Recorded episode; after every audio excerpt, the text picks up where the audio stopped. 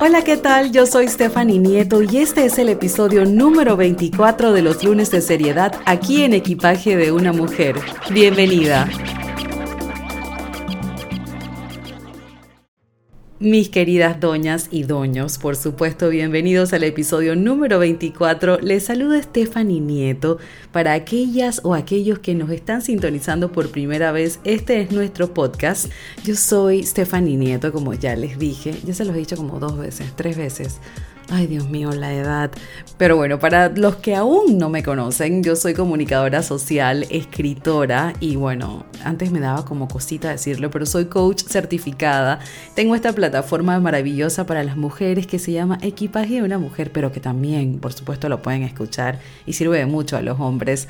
En, este, en esta plataforma hablamos de temas de interés, también tenemos tips, reviews y un poquito de todo lo que llevamos en el equipaje de nosotras las mujeres. Pero bueno, antes de empezar el episodio de hoy, mis queridas doñas, quiero mandarle unas felicitaciones de cumpleaños a una querida doña fiel oyente de los lunes de seriedad, es una divina, mi tocaya Stephanie. Stephanie Cedeño estuvo de cumpleaños ayer. Te mando un fuerte abrazo y un beso. Espero que hayas pasado un excelente día. Y sin más, mis doñas, comenzamos el episodio del día de hoy titulado Nos comimos un cuento. Las palabras no se las lleva el viento. No, señora. Comenzamos.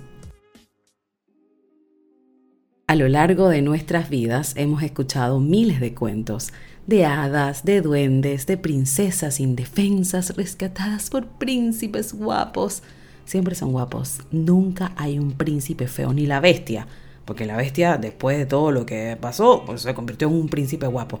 Pero bueno, también hay cuentos de brujas, por supuesto, y justamente en el episodio pasado conversamos sobre este temido personaje.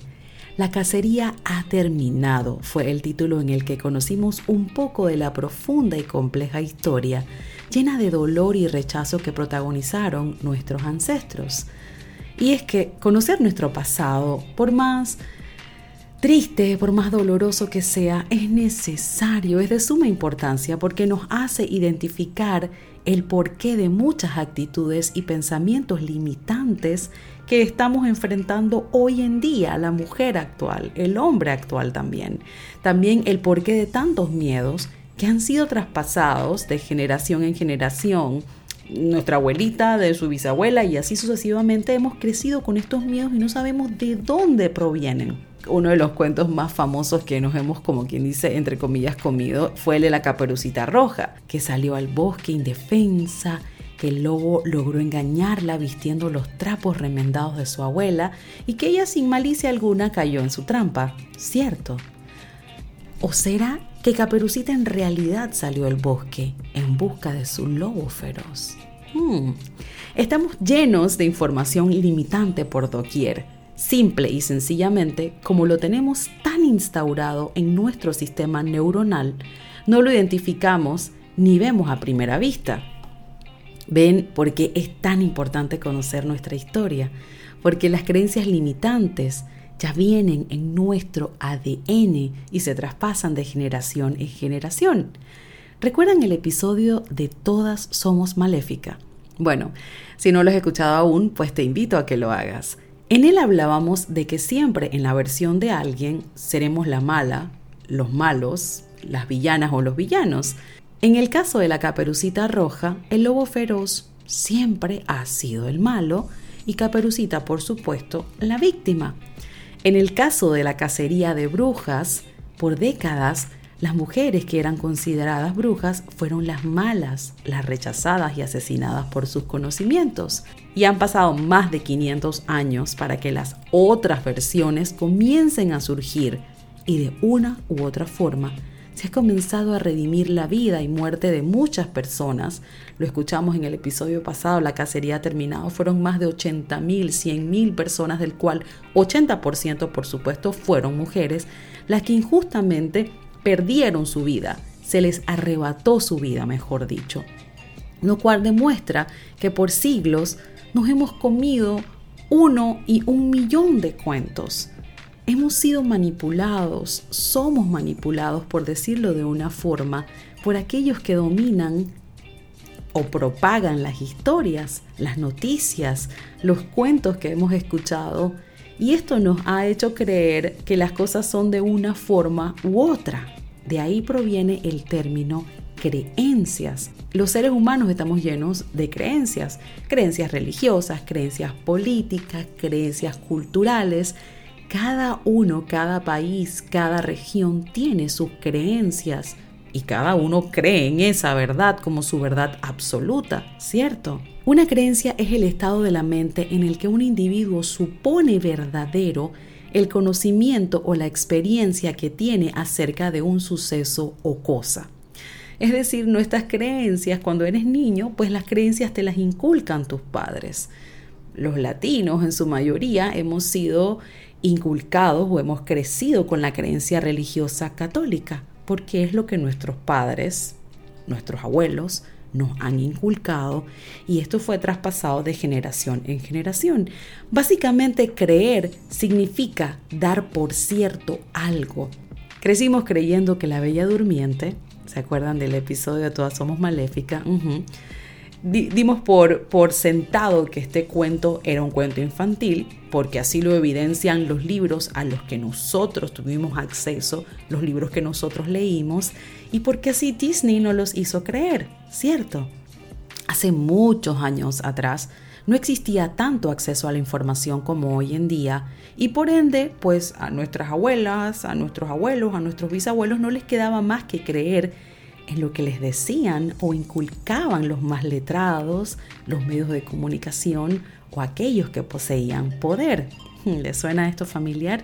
En ciertos países y culturas, crecimos creyendo que Caperucita era una indefensa niña que salió al bosque eh, y no existe ninguna razón alguna para que nosotros objetemos esto.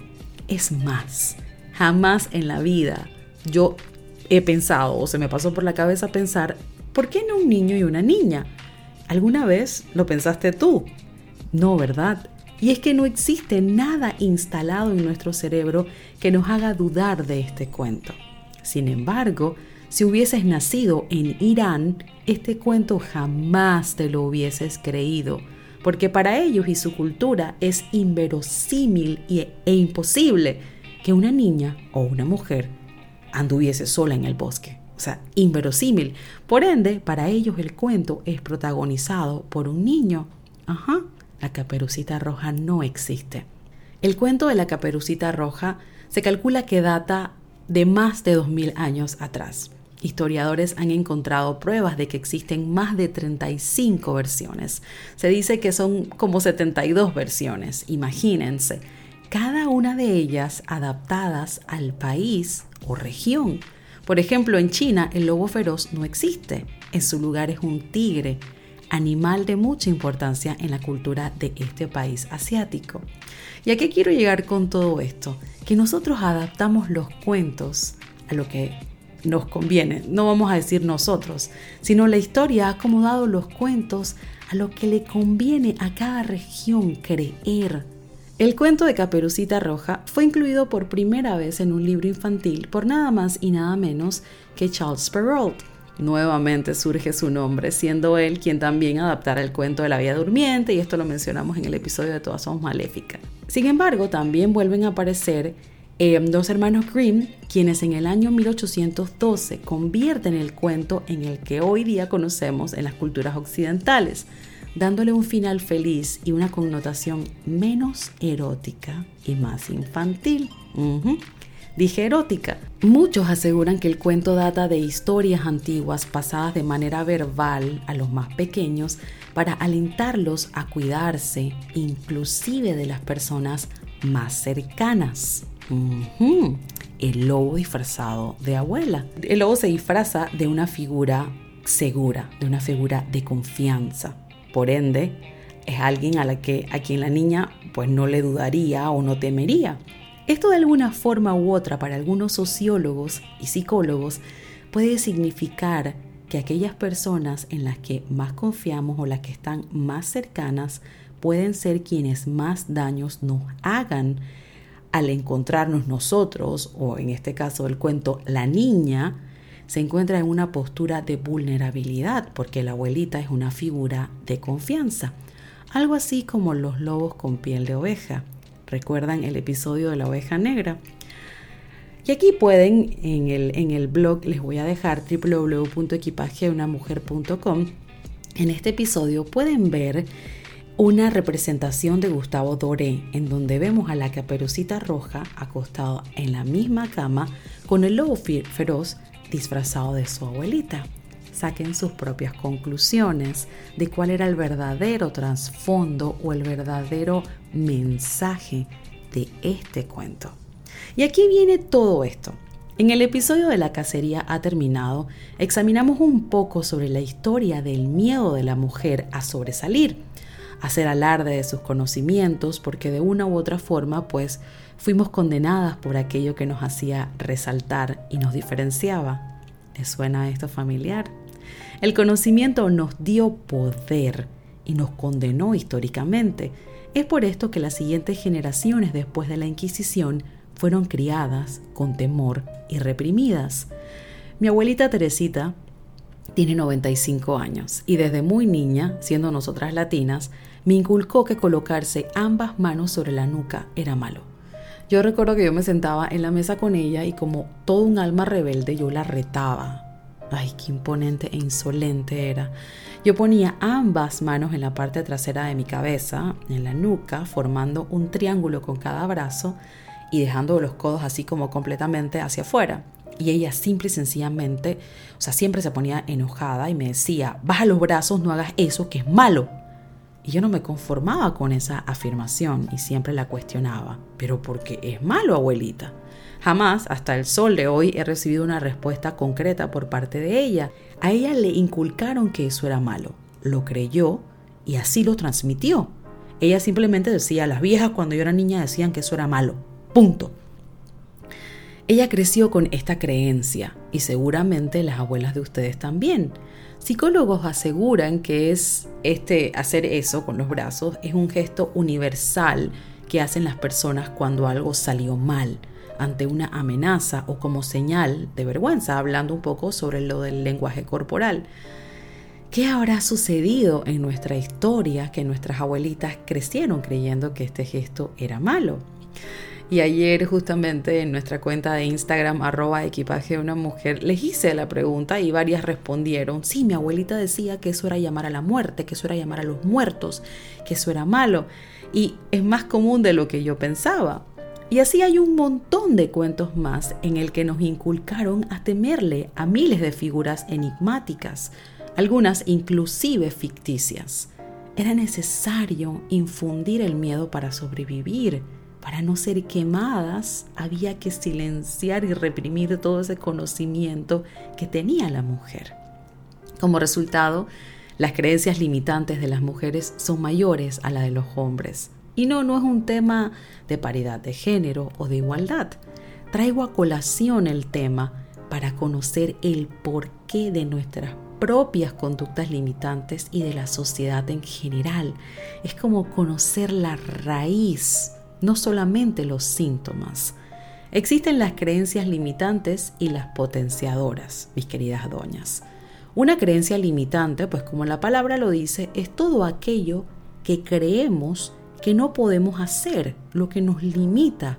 Es aquello de lo que estamos convencidos que no somos capaces de hacer, porque así nos lo dijeron, porque así nos inculcaron. Soy un hombre y no puedo ser peluquero sin ser etiquetado como homosexual.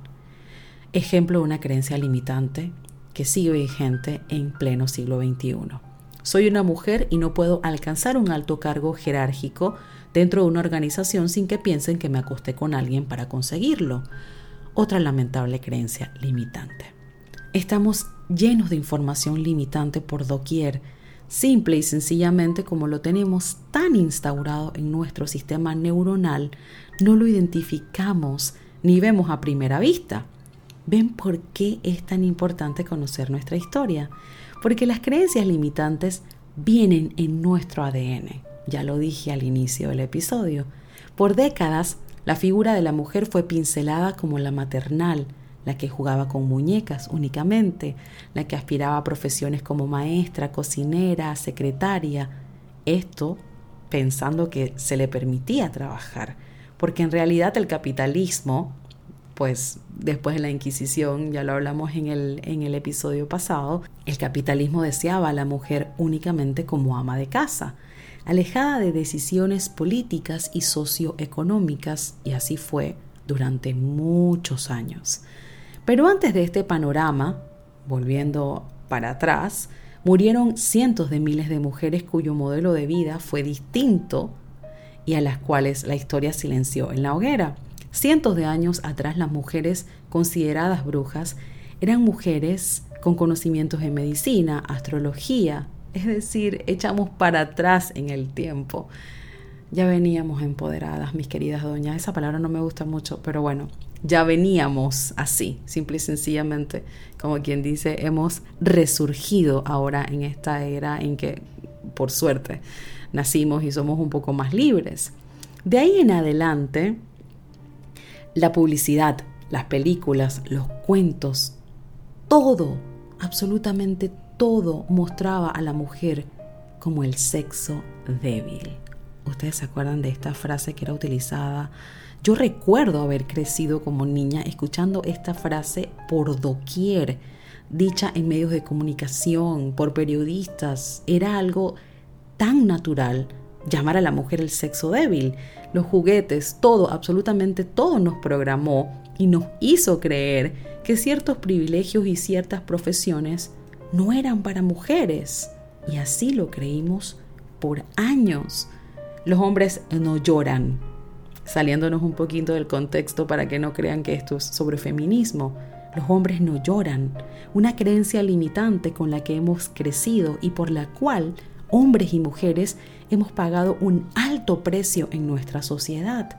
Programamos a los hombres para no mostrar sus sentimientos, porque aquello era sinónimo de debilidad, y eso por supuesto era exclusivo de las mujeres, el sexo débil. Todos los hombres son iguales la mujer nace para ser madre.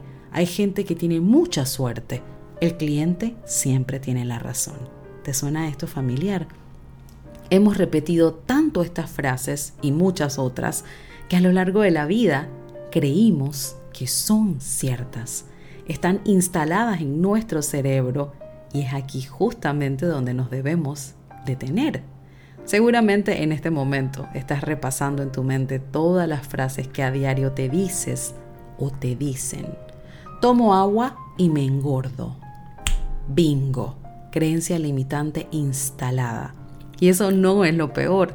Lo peor es que a pesar de lo sofisticado y avanzado que es nuestro cerebro, sigue siendo muy primitivo al momento de diferenciar la realidad de una fantasía.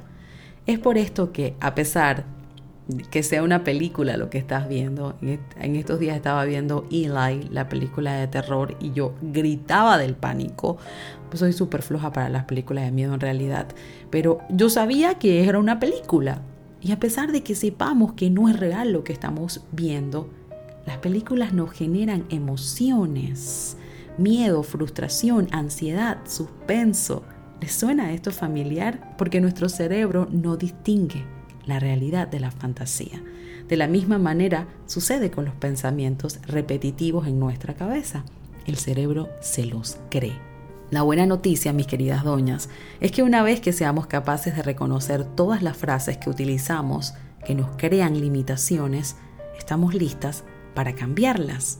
¿Cómo? Bueno, de la misma manera que instalamos las negativas, repitiéndolas hasta que nos convenzamos.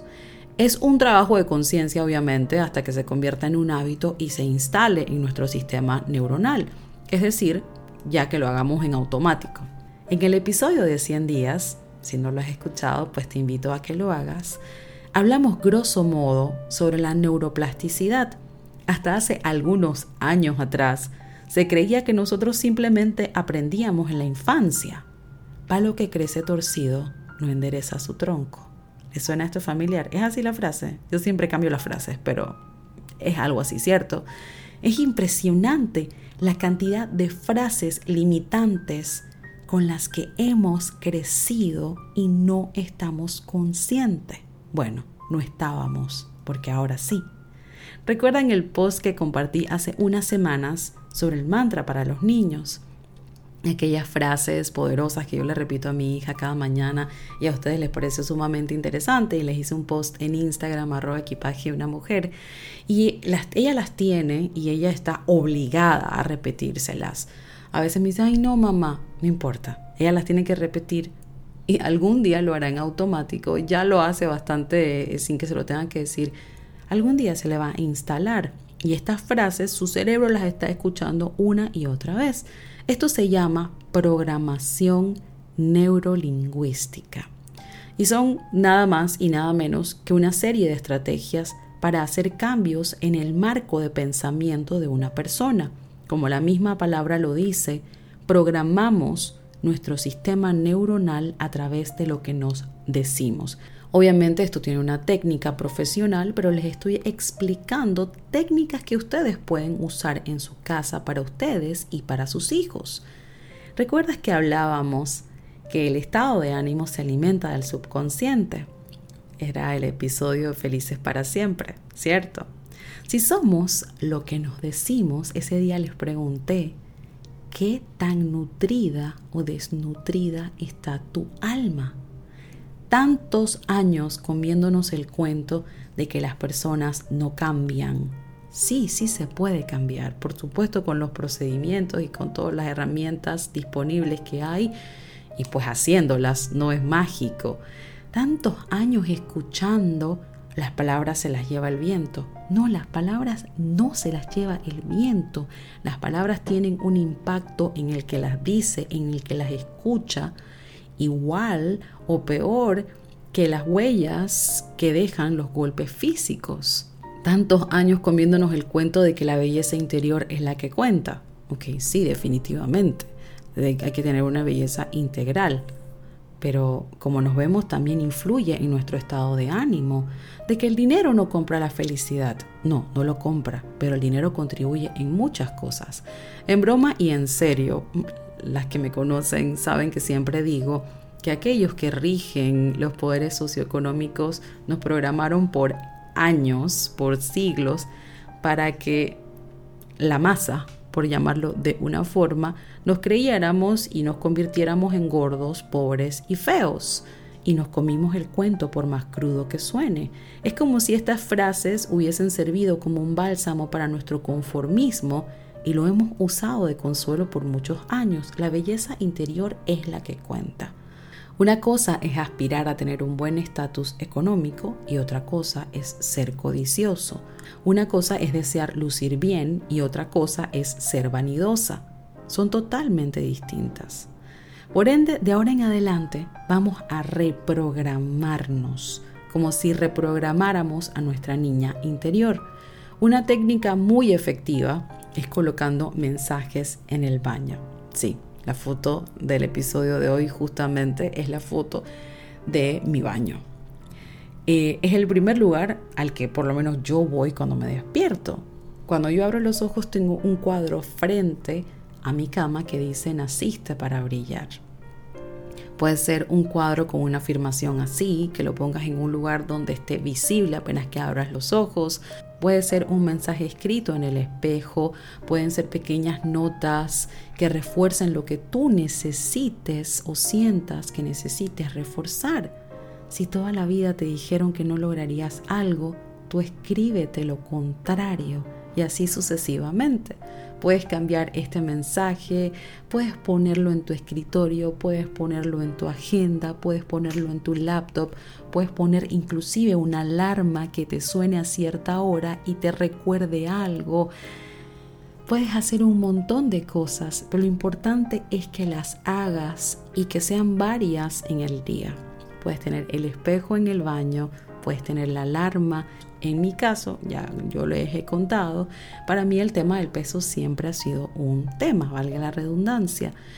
Y hablábamos en el episodio Felices para siempre de que muchas veces yo me paro en el espejo y me digo inconscientemente, a veces consciente, pero de una manera muy dañina, qué gorda estás, qué fea estás. Y es un proceso de reprogramación, dejar de decirme eso y autodestruirme. Es lo mismo. Muchas veces creemos que no podemos lograr algo, que no vamos a lograr algo y eso es lo que nos pasamos diciendo una y otra y otra vez. No tengo plata, nunca tengo plata, no tengo plata. ¿Les suena esto familiar? Así que mis doñas, de aquí en adelante vamos a comenzar a eliminar todas esas creencias limitantes y vamos a empezar a reprogramar nuestro cerebro. Esto no es la ley de la abundancia, la ley de la atracción, ¿cómo era que se llama? El secreto, no es nada de esto. Esto es comprobado científicamente. ¿Se acuerdan que hablábamos de la neuroplasticidad en este episodio, en el episodio de 100 días? Pues es eso, es comprobado de que podemos cambiar nuestros hábitos y de que podemos hacer muchísimos cambios simple y sencillamente mejorando nuestro marco de pensamiento. Y bueno, mis doñas, me despido. Yo soy Stephanie Nieto. Este fue el episodio número 24. Nos comimos el cuento. Las palabras no se las lleva el viento, mis queridas doñas. Y bueno, nada. Chao. Hasta la próxima.